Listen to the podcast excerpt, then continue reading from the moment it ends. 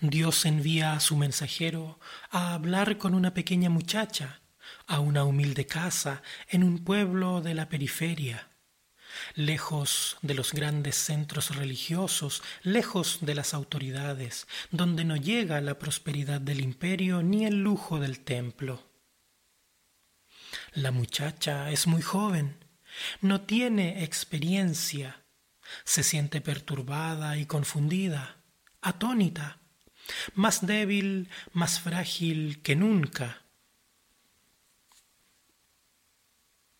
¿Hemos experimentado estos sentimientos alguna vez? No entender las causas de los problemas, sentir que es injusto lo que me ocurre, cuán frágiles son mis relaciones, mis proyectos, cuán incierto se torna el futuro. ¿Cómo los viví? ¿Confié? Confié en el porvenir, en las personas. Confié en mí. Confié en Dios.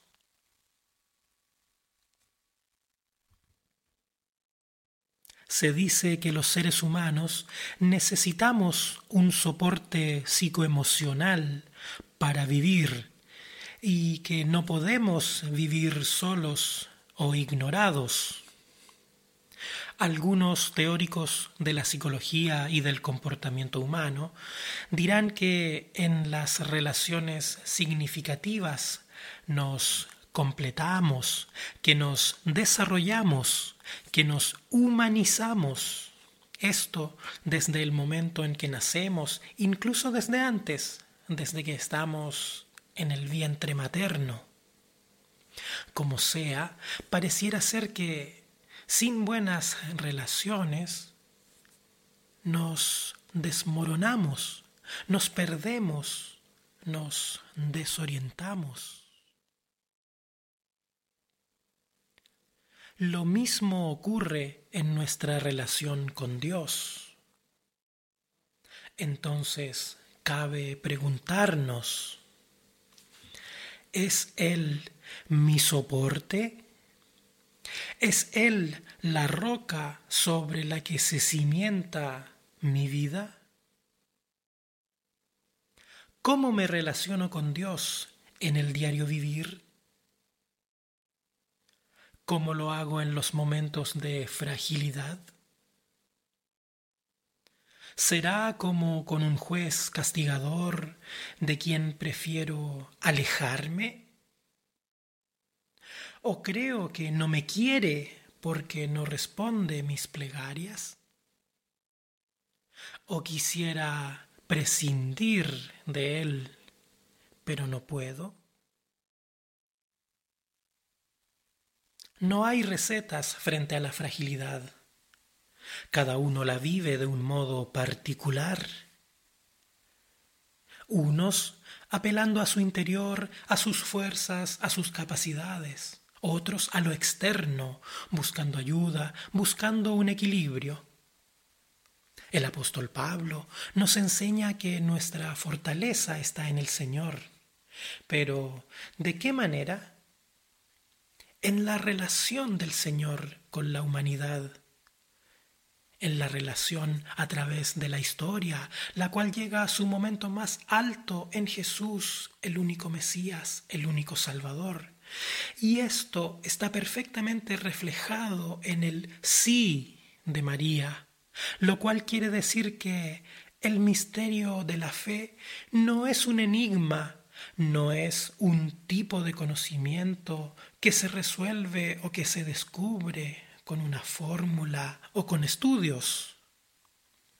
Es un misterio que se revela cada día en mi diario vivir, en mi relación con Dios, en mi permanencia en la fe en Cristo y concretamente como una experiencia simultánea de fragilidad y firmeza donde el equilibrio es obra de Dios mismo.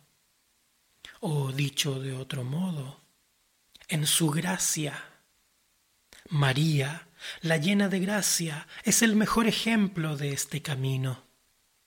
No sabe por qué el ángel vino a ella, ni qué quiere. No entiende lo que pasa. Está perturbada. Pero sigue ahí a pesar de todo. Y pregunta, y cree, y se entrega.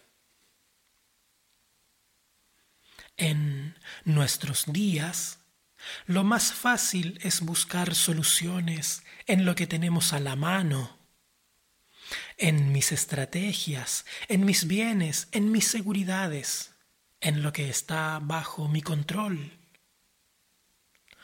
Pero, hermanos y hermanas, todo eso es apariencia.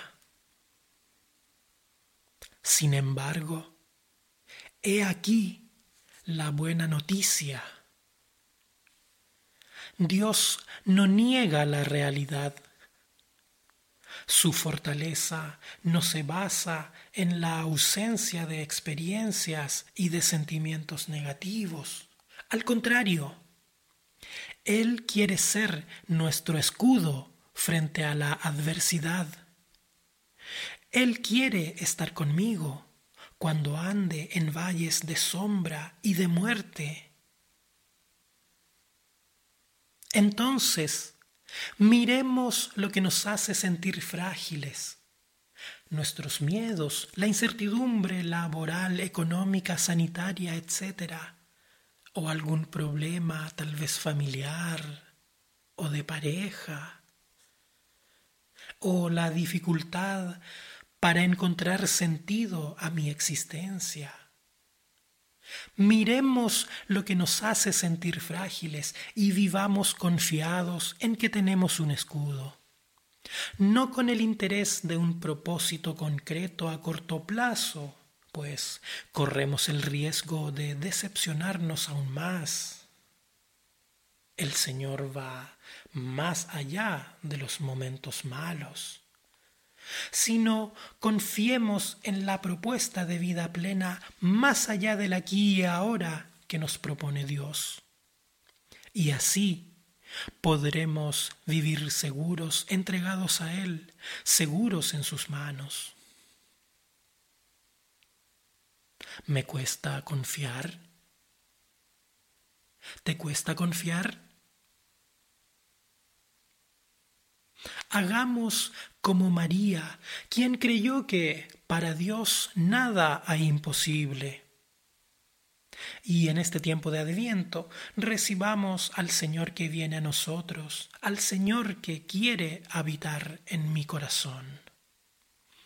Y en nuestra fragilidad reposemos en sus manos firmes y fuertes, como María. Amén.